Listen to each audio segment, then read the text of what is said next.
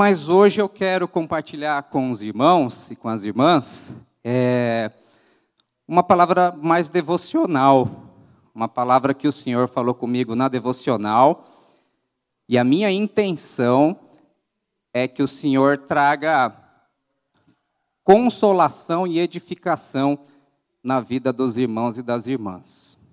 Hoje existe, não sei aqui, mas provavelmente também há muita dor, muito sofrimento em algumas situações, e eu gostaria de trazer hoje uma boa nova para os irmãos, uma boa notícia acerca do Deus que age no silêncio, o poderoso e silencioso agir de Deus nas nossas vidas, na vida do seu povo.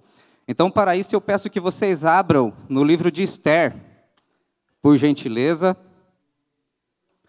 capítulo 4. Esther 4,15 diz assim: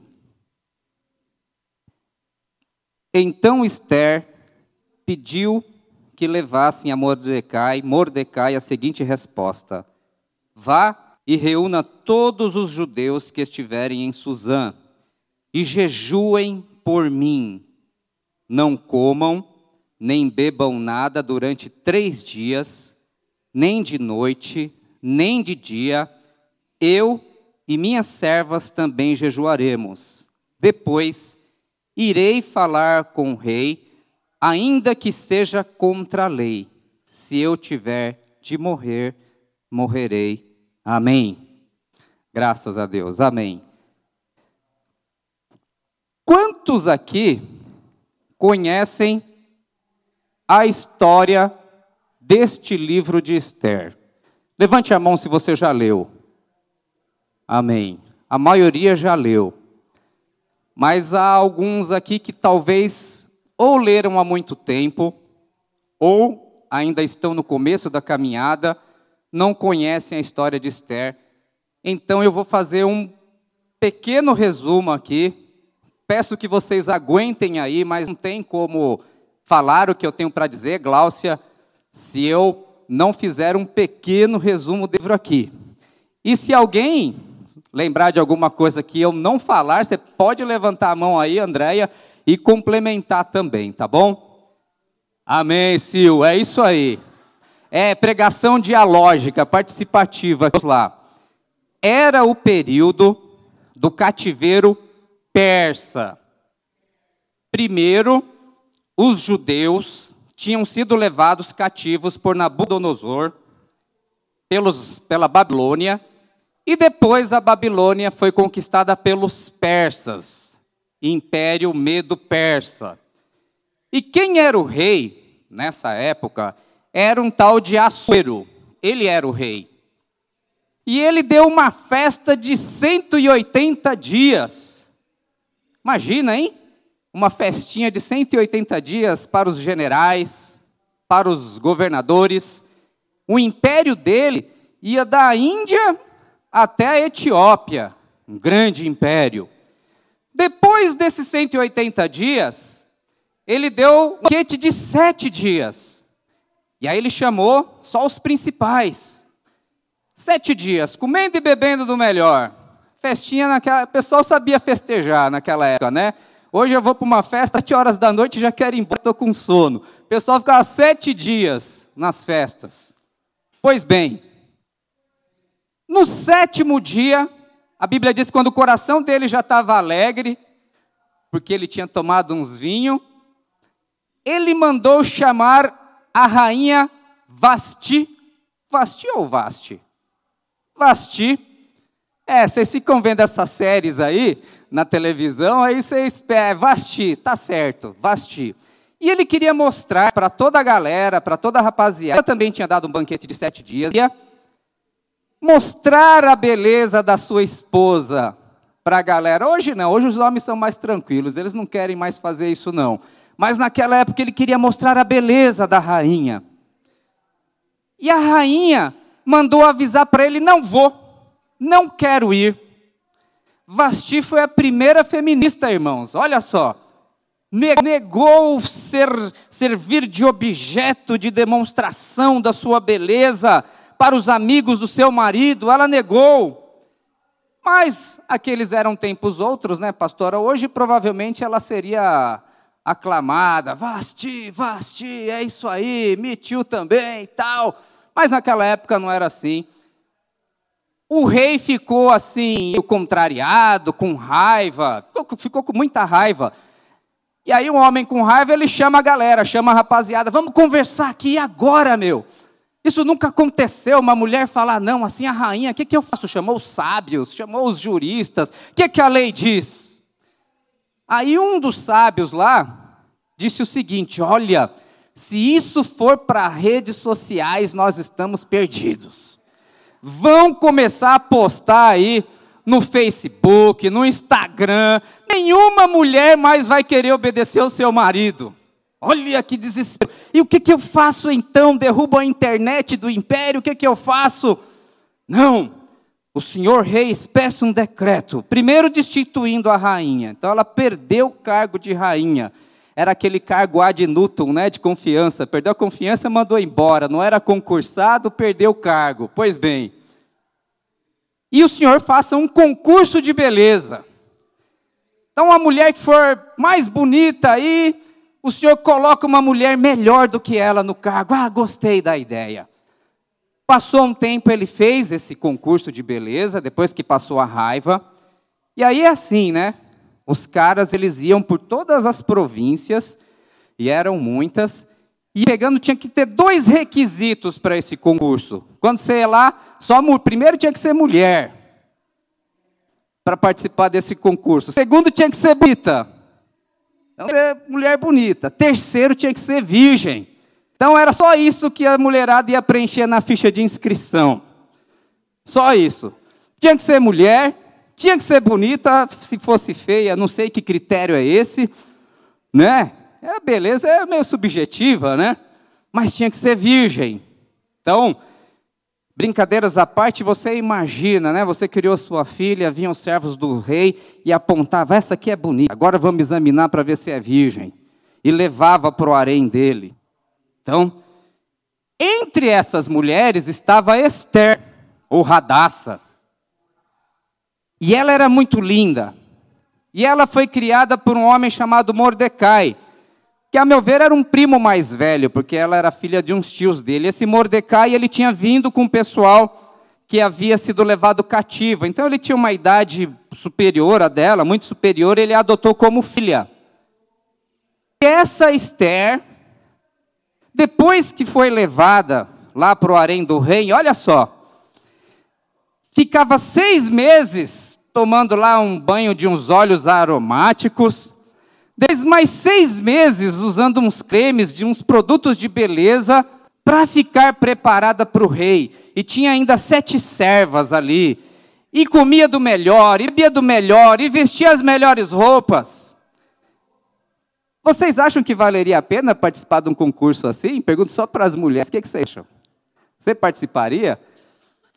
É ficar comendo e bebendo do melhor lá. Eu vi que as casadas aí ficaram quietinhas. Fica sossegada com esse príncipe que Deus te deu, em nome de Jesus. Está muito bom assim. Pois bem, e aí a Bíblia diz que, quando foi a vez dela de ser apresentada para o rei, ele a amou mais do que as outras. Não é que amou ela, amou mais do que as outras e a tratou melhor mais do que as outras. Colocou uma coroa, instituiu ela como uma rainha e fez o banquete de Esther. Agora o rei estava feliz e o povo podia descansar em paz, e nenhuma outra mulher, nenhuma mais outra menina seria dada para o palácio do rei. Bênção. E o Mordecai, que era o pai dela, disse para ela assim: Não revele a sua etnia. Não fale é, do povo judeu. Enquanto ele estava ali, próximo ao palácio do rei, na cidade de Suzã, ele presenciou um plano para matar o rei. Dois eunucos, dois funcionários insatisfeitos, dois funcionários públicos insatisfeitos. Era, era ruim ser funcionário público naquela época, viu? Eu sou funcionário público, naquela época você tinha que virar eunuco. Não era muito bom, não, viu? Não era bom participar disso daí, não. Mas ele, todo mundo sabe que é eunuco aqui, né? Não precisa explicar, desenhar, eles eram eunucos. Bom, aí o Mordecai contou para Esther, Esther conta para o rei, eles fazem uma investigação, verifica que é isso mesmo e matam os conspiracionistas. E é escrito no livro de crônicas do rei, não esse nosso aqui, crônicas que o pastor Ricardo leu, os imperadores do Império Persa. E anote, Mordecai não foi recompensado por isso. Ato contínuo, a escritura diz que um homem chamado Amã começou a se tornar grande diante do império. Ele se tornou o segundo depois do rei. E aonde esse Amã passava, segundo o decreto do rei, ele tinha que ser honrado. O que significava honrar um oficial do rei naquela época? Reverência. Alguns até se ajoelhavam. Mas quando ele passava perto do Mordecai, Mordecai não se abaixava. Num primeiro momento, o Amã não percebeu. Os servos do rei foram falar com Mordecai: por que, que você está descumprindo o decreto do rei? Ele não deu ouvidos, eram os eunucos. Esses eunucos aqui no livro de Esther são meio fofoqueiros. Aí eles vão e contam para o Amã. Vamos ver se ele vai ficar tendo essa postura. Aí o Amã meio que faz esse teste e percebe que o Mordecai não se reverencia. E aí ele fica com raiva. Mas ele fica com tanta raiva, meus irmãos, que ele não quer castigar somente o, o, o Mordecai. Ele quer acabar com todo o povo judeu. Todo o povo judeu de todas as províncias. A raivinha, né? Puxa vida, pega só o cara, né? Não pegar todos. Bom, se todos pensam desse jeito, vamos matar todos. Foi o maior risco que o povo judeu sofreu na história. Maior do que o de Faraó, porque Faraó não queria matar os judeus, Faraó queria escravos. Ele queria matar todos. E todos os judeus estavam na, nas províncias comandadas por Assuero. Ele tinha confiança do rei, o rei deu uma espécie de anel, símbolo, que ele tinha liberdade para assinar como se fosse o rei.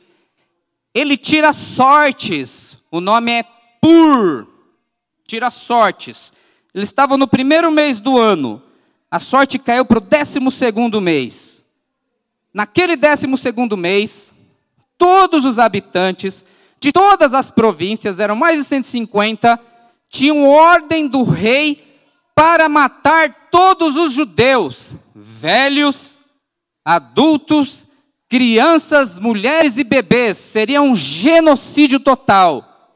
E ele prometeu 170 toneladas, posso estar equivocado nos números aqui, de prata aos cofres do rei. Então ia matar os judeus, ia pegar os bens dos judeus e encher o cofre do rei. O rei Assuero é meio tipo aquele cara assim que depois que ele confia, que ele deu o cargo, ele já não investigava muito. Ele falou: faz o que você quiser com esse povo e nem precisa me dar essa prata aí. Faça com a prata o que você quiser.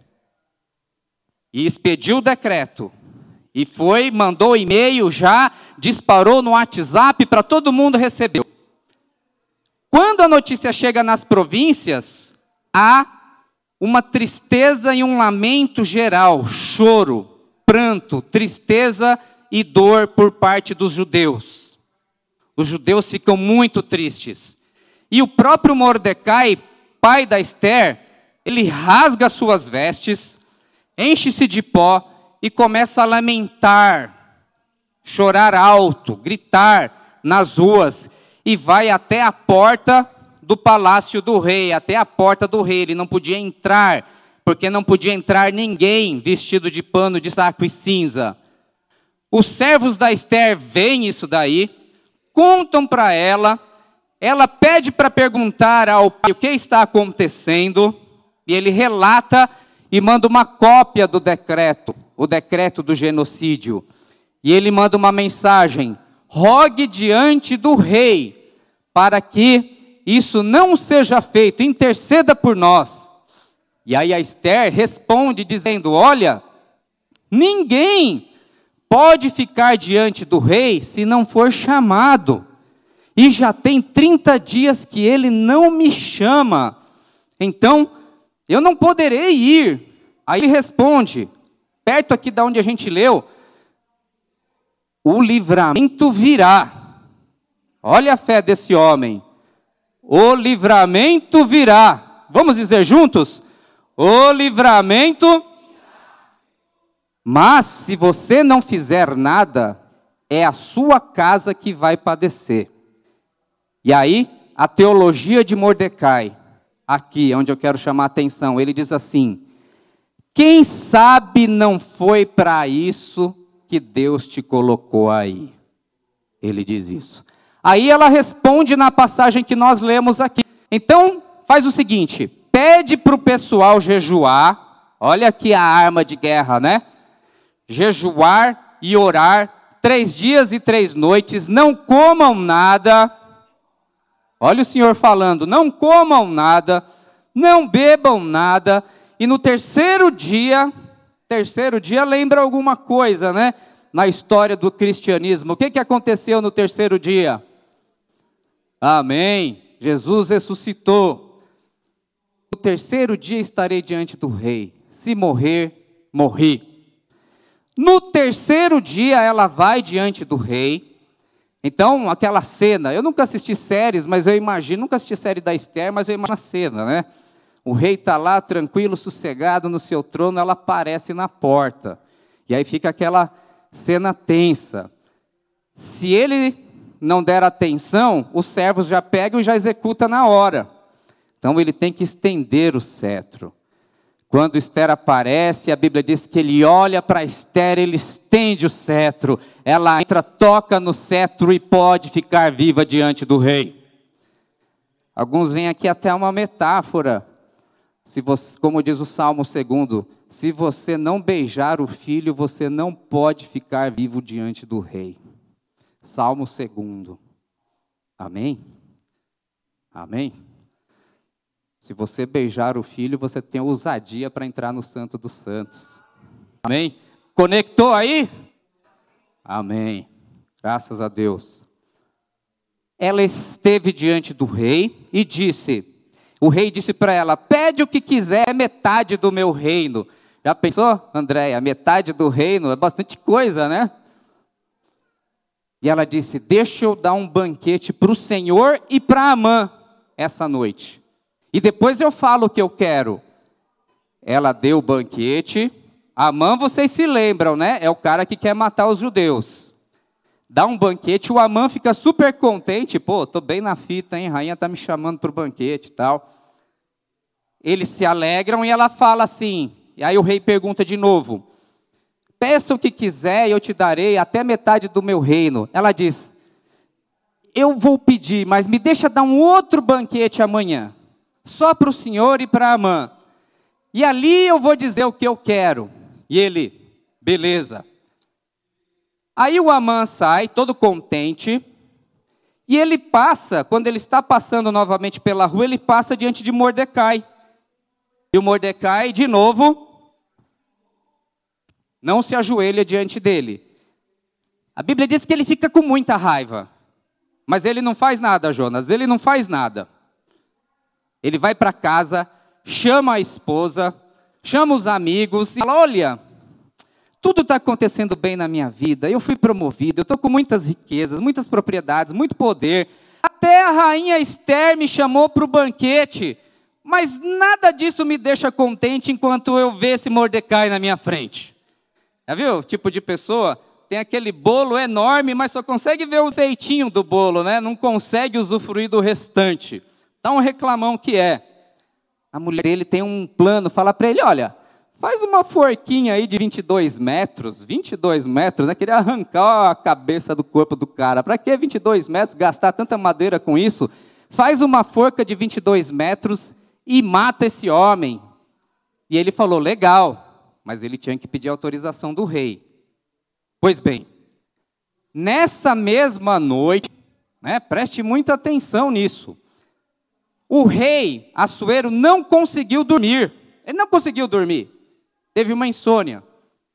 E aí, como não tinha Netflix naquela época, não tinha rede social, essas coisas que vocês assistem o tempo todo, por horas aí, não tinha nenhuma série para maratonar, ele pede para vir os leitores para ler o livro de crônicas do reinado. É o livro dos grandes feitos. E olha, e cai justamente na página que relata o livramento que ele teve pelas mãos de Mordecai. Quando Mordecai disse que haveria uma conspiração contra o rei. Aí ele pergunta assim: que recompensa foi dada a Mordecai? Aí os servos disseram: nenhuma. Não foi dado nada para ele. Nada, não ganhou nada.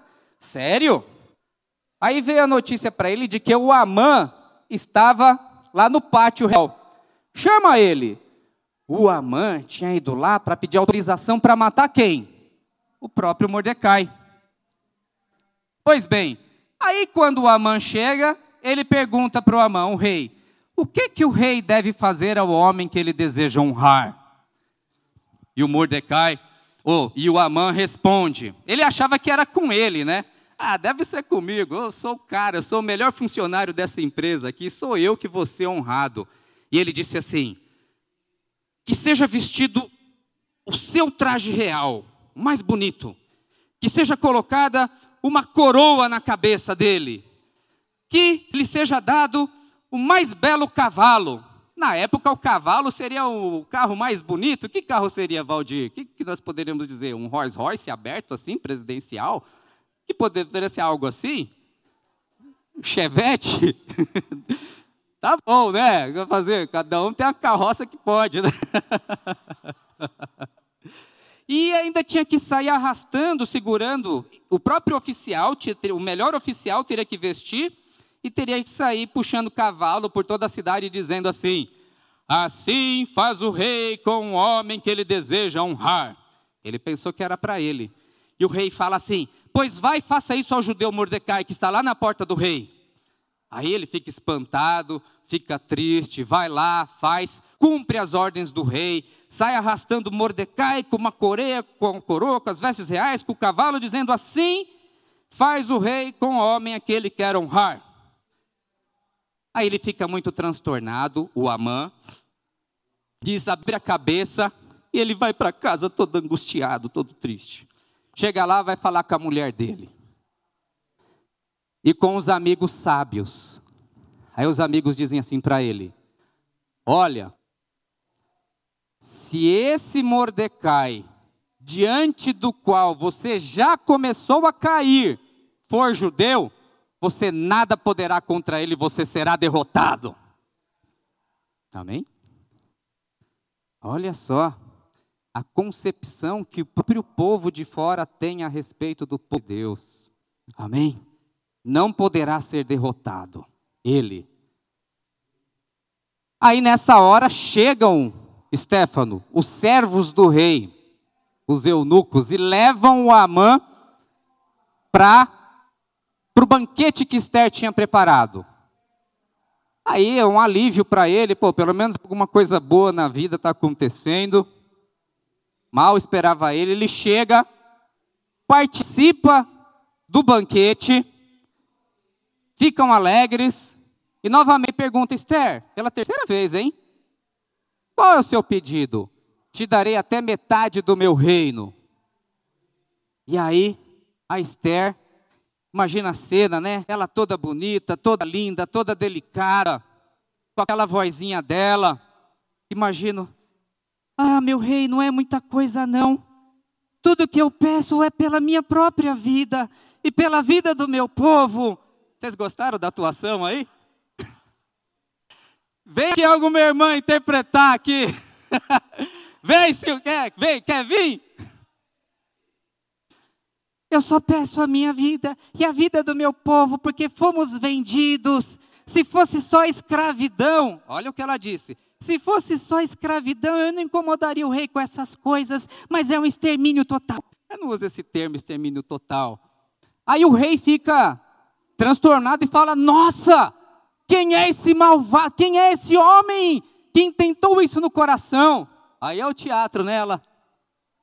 Aponta para a mãe: É esse malvado! Amã! Aí o texto diz que o rei se levanta, né? Então ele estava num, num pedaço aqui lá do banquete, ele levanta e vai para o jardim. Já vai com raiva. E o Amã, o texto bíblico diz que ele entende que a sentença já foi dada com ele. O que resta fazer? Clamar pela própria vida dele.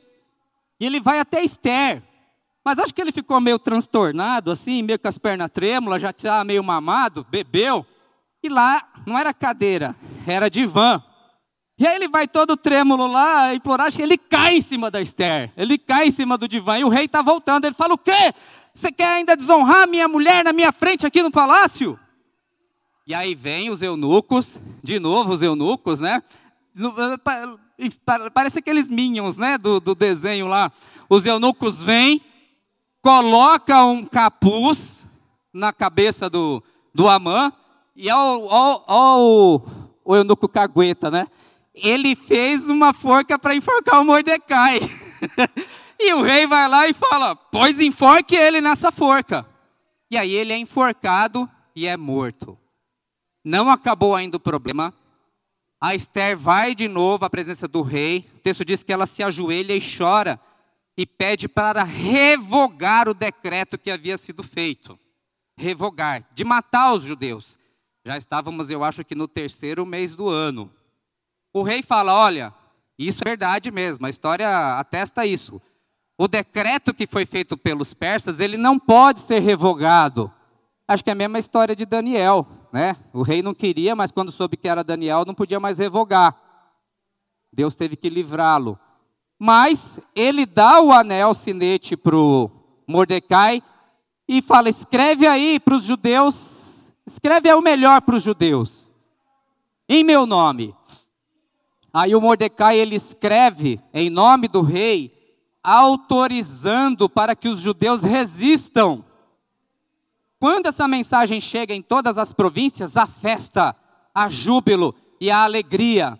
E a fama de Mordecai estava crescendo tanto que muitos provavelmente desistiram de atacar os judeus. E outra, os funcionários públicos, por assim dizer, os governadores, vendo que Mordecai se tornava o preferido do rei, eles passam para o lado dos judeus. E o texto ainda diz que muitas pessoas se converteram ao judaísmo naquela época, porque o temor de Deus veio sobre a vida de todos. Olha só. E aí, chegamos no 13 terceiro dia do 12 segundo mês, o mês Adã, os judeus resistem na cidade de Suzã, 500 homens assassinos são mortos, Todos os filhos de Amã foram mortos também, ele tinha dez filhos, e em todo o império, pelo menos 75 mil homens foram mortos, porque os judeus resistiram àqueles que queriam exterminá-los. E aí, o texto termina dizendo que Mordecai, ele se torna grande no império. E ali é instituída uma festa eu acho, pastor Ricardo, que é a única festa do calendário judaico que não consta da lei de Moisés é a festa do Purim, em que eles comemoram o grande livramento que eles tiveram da mão dos seus inimigos. Amém? Vocês gostaram do resumo? Então bate palma aí para o Senhor, vamos ver.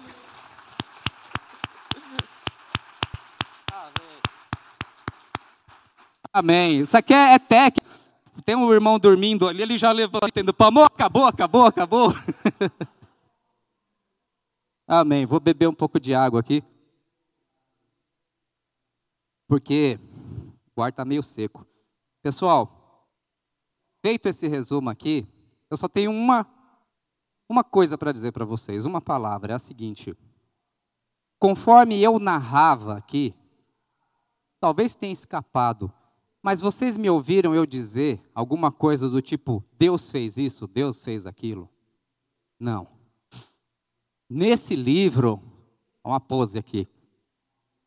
Nesse livro. Mostra para André, ela fica doida. Ela fala: Você é muito exibido. Aliás, eu vim vestido social hoje, porque se a pregação não for boa, pelo menos vocês não vão falar que eu estava mal vestido. é, pelo menos ele estava bem vestido, né? A palavra Deus não é mencionada no livro de Esther. Nenhuma vez. Nem Yahvé, nem Elohim, nem Jeová. O livro de Esther, Vanessa, não traz nenhuma mensagem do tipo assim, um profeta chegou e disse assim: assim diz o Senhor, vocês serão livrados. Nenhuma vez. Ninguém tem um sonho do tipo José, ó, oh, vamos perseguir você aí, vai para o Egito. Não tem nenhum sonho. Silêncio total da parte de Deus. O que, que eu quero dizer hoje para vocês? Que se quando Deus fala, Ele age, Ele liberta, Ele cumpre a promessa dEle, quando Deus se cala, Ele faz muito mais. Muito mais. É o silencioso e poderoso agir de Deus na vida do povo dele. Nenhuma palavra, nenhuma profecia, nenhum sonho. E por que digo que isso que é maior? Conforme eu já falei antes, era uma ameaça de genocídio total. Nem, nem o livramento de Moisés foi grande assim, porque ali era uma questão de escravidão. E a rainha, ela ainda disse para o rei: se fosse só escravidão, eu não te incomodava com essas pequenas coisas, mas é uma questão de extermínio total. E Deus livrou o povo judeu aqui do extermínio total. Mesmo não tendo falado nenhuma palavra, mesmo não tendo mandado nenhum sonho, mesmo não tendo dado ali nenhuma profecia imediata, Deus livrou aquele povo. E aí eu eu quero usar o método de Mordecai aqui para falar. Algumas vezes Mordecai falou: quem sabe não foi para essa situação que você foi erguida como rainha? Quem sabe não foi o silencioso agir de Deus que endureceu o coração de Vasti? Para ela não atender o chamado do rei. Quem sabe? Era muito incomum a mulher desobedecer, ainda mais um rei naquela época. Quem sabe não foi? Não tinha feminismo, brinquei, não tinha. Muito longe disso. Quem sabe não foi o Senhor que endureceu o coração dela? Ele endurece quem ele quiser. O coração do, do rei está na mão dos Deus, de Deus, que inclina para onde ele quiser. Quem sabe não foi o silencioso agir de Deus que fez com que Esther, uma menina órfã, órfã, marcada pela tragédia de perder os seus pais, possivelmente por conta do cativeiro, fosse criada por um homem tão sábio. Às vezes a gente não é criado pelos nossos pais, mas Deus coloca pessoas boas para cuidar da gente também. Quem sabe não foi o silencioso agir de Deus que permitiu que Esther fosse vitoriosa? Oh, brincadeira, você ser escolhida dentro de um império que vai da, da Índia até a Etiópia. Questão de gosto visual, isso muda toda hora. Muda toda hora. Será que não foi o silencioso agir de Deus e Mordecai estava certo? Será que não foi o silencioso agir de Deus que deu sabedoria para Mordecai dizer assim: Olha, não revela sua etnia, não. Porque se ela tivesse revelado logo que chegou, provavelmente o plano de Amã teria sido mais astuto, ele ter, mais astuto e ele teria tido mais cautela. Quem sabe? Quem sabe não foi o silencioso agir de Deus que permitiu que Mordecai descobrisse uma conspiração que estava sendo feita contra o rei e que ele ainda não fosse recompensado naquele momento. Olha o que o Senhor nos ensina: a recompensa vem, mas ela vem no momento certo. Não era naquele momento ali. Vai vendo. Ah, isso aqui eu achei demais, gente. Puxa vida. Esse eu achei demais. E é que, né, depois de uma certa idade, pastor Ricardo. Depois de uma certa idade, eu fazia baile, fazia, virava às noites. A coisa que eu mais amo na vida é chegar às 10 e 11 horas da noite, puder dormir. Fico feliz da vida, viu? O que antigamente na minha infância era castigo, hoje é uma bênção, né? Dormir cedo.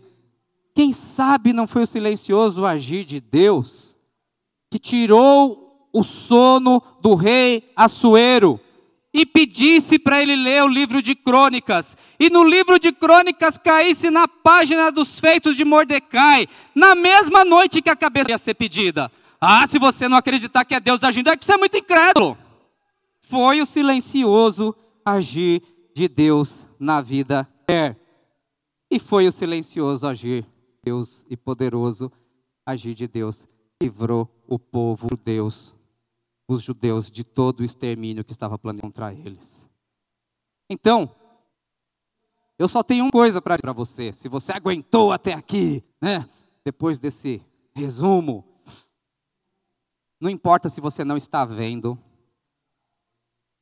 não importa se você não está ouvindo, não importa se você não está sentindo, não importa se não profeta para te dizer alguma coisa, isso não significa que Deus não está agindo, você, Ele está.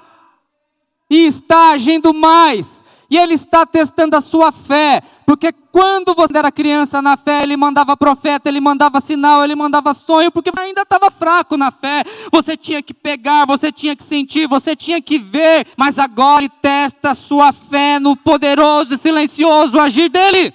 Ele está agindo. E o que ele faz em silêncio é muito maior do que ele faz quando ele fala alguma coisa. Creia nisso. Eu pensei aqui na história de José do Egito. José do Egito, vendido como escravo, surrado e vendido escravo, jogado num buraco. Trabalha como escravo, fica lá na casa de Potifar, acusado em foi lá acusado justamente. Depois ele tem o dom de revelar o sonho lá, de, de interpretar o sonho é esquecido pelo cara que ele ajudou, é feito ministro. Nesse passo todo aqui, nenhuma profecia para José, nenhum sonho de libertação para José. José não tem nenhum crente do lado dele para falar: calma, José, ânimo, José, lembra-te do Deus do teu pai. Não tem ninguém. Mas, quando ele chega no final, quando ele é ministro, quando ele perdoa os irmãos dele, ele fala justamente isso daí. Ele fala: Agora eu sei porque o Senhor permitiu, pelo que eu passei por tudo isso, para trazer livramento para o meu povo. Silêncio de Deus. Moisés só ouviu Deus falar a primeira vez com 30 anos. Ah, pastor, eu nunca ouvi Deus falar comigo. Quantos anos você tem? Já tem 80 anos? Ainda há esperança para você, para mim, para todos nós. E eu encerro falando a respeito de Jesus. Jesus, o ministério dele durou três anos, irmãos o Deus encarnado, o Verbo entre nós, o dele durou três anos. Significa que durante 30 anos, o próprio Deus pisou nessa terra de uma forma discreta, no silêncio. E depois operou a maior e a única salvação que a humanidade pôde conhecer. Esse é o Deus. Irmãos, irmãos, me permita-me só um breve testemunho pessoal. Eu vivi quase 50 anos da minha vida sem conhecer a família do meu pai. Só a família da minha mãe, Carmen. Quando ia no médico, perguntava qual o seu histórico médico da família. Não só sei da parte japonesa. Da parte brasileira eu não sei, porque a galera sumiu toda, não conhecia ninguém. Um dia eu ajoelhei no chão, e é, deve ter sido uns três anos atrás, quase quatro. Falei para o senhor, senhor, é, cadê meu pai? O que, que aconteceu com ele? Eu também não fazia questão muito de zero. Vai que vai trazer mais problema na minha vida, ficar lá mesmo, né? Orei fiquei na minha, né? Que tem pai que só leva problema pro filho, né? Fiquei na minha. Passaram dois anos, me liga do pai. Olha, eu sou sua irmã. Sério? Sou sua irmã. Depois eu descobri que tinha dois irmãos mais velhos. E que um já tinha falecido. Mas aí eu descobri que tinha um bem. E já, já sou tio avô. Aí eu conheci todas as minhas tias que ainda estão vivas. Eu tenho uma tia-avó de 90 anos também que me liga todo dia, que me ama. Muito importante depois do falecimento da minha mãe. Então veja. E hoje, pastor Ricardo, tem umas 12 casas que eu, se quiser, eu fico um mês em cada casa lá, não pago nada, só comendo e bebendo, vai vendo. Olha só. Deus tem infinitamente mais daquilo que pensamos e que pedimos. Ele um pai, ele me trouxe uma família. O homem já tinha morrido já. Mas até uma herançazinha ele deixou, então foi positivo. e claro, o DNA também. Então, queria chamar o pessoal do louvor aqui. Vai ter mais um louvor? Vem aqui o pessoal do louvor. E eu quero que você fixe isso. Fica de pé na presença do Senhor. Fica de pé. Eu quero que você fixe isso, por favor. Não há motivo, não há motivo para desespero. Não há motivo para pessimismo na sua vida, meu irmão e minha irmã. Mesmo que você não esteja vendo, mesmo que você não esteja sentindo. Amém? O que, que eu faço, pastor, enquanto isso? O que, que eles fizeram? Jejuaram, eles oraram. A vida deles, a vida de Mordecai era uma vida em movimento, ele não ficava parado. Se tivesse que chorar, ele chorava. Então, se você precisar chorar, aí você chora. Se você precisar clamar, você clama. Tem gente que é tímido até para chorar e para clamar. Se você precisar, chora, clama, mostra que está doendo, sim. Expressa suas, suas emoções diante do Senhor, suas dores.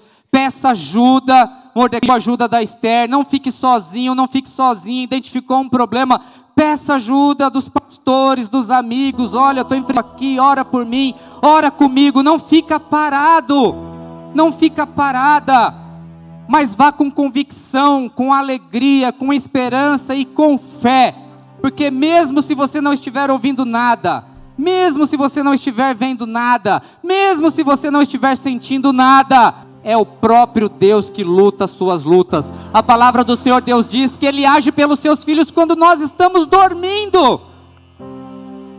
Por que, que o, o, o dia judaico começa às 18 horas, quase na hora de dormir? Que é para começar o dia dormindo. Não é para no, no, método ocidental, não, né? A gente já começa trabalhando na correria, pega ônibus, pega metrô. Quando não aguenta mais, dorme. O dia judaico começa com descanso. E o sábado foi instituído para que o povo sempre se lembrasse: você não vence por causa do seu trabalho. Você não guarda a cidade porque tem boas armas e bons soldados. Se o Senhor não vigiar, em vão vigia os vigias. Se o Senhor não alimentar, em vão será trabalhar e comer o pão das dores, porque o Senhor Deus dá aos seus amados enquanto dormem. Enquanto dormem. Então confie no silencioso e poderoso agir de Deus na sua vida. Se Ele já te deu filho, como que não dará com ele todas as demais coisas? Ele já te deu o melhor. O que vier agora é acréscimo, é plus. São coisas que vão alegrar o teu coração.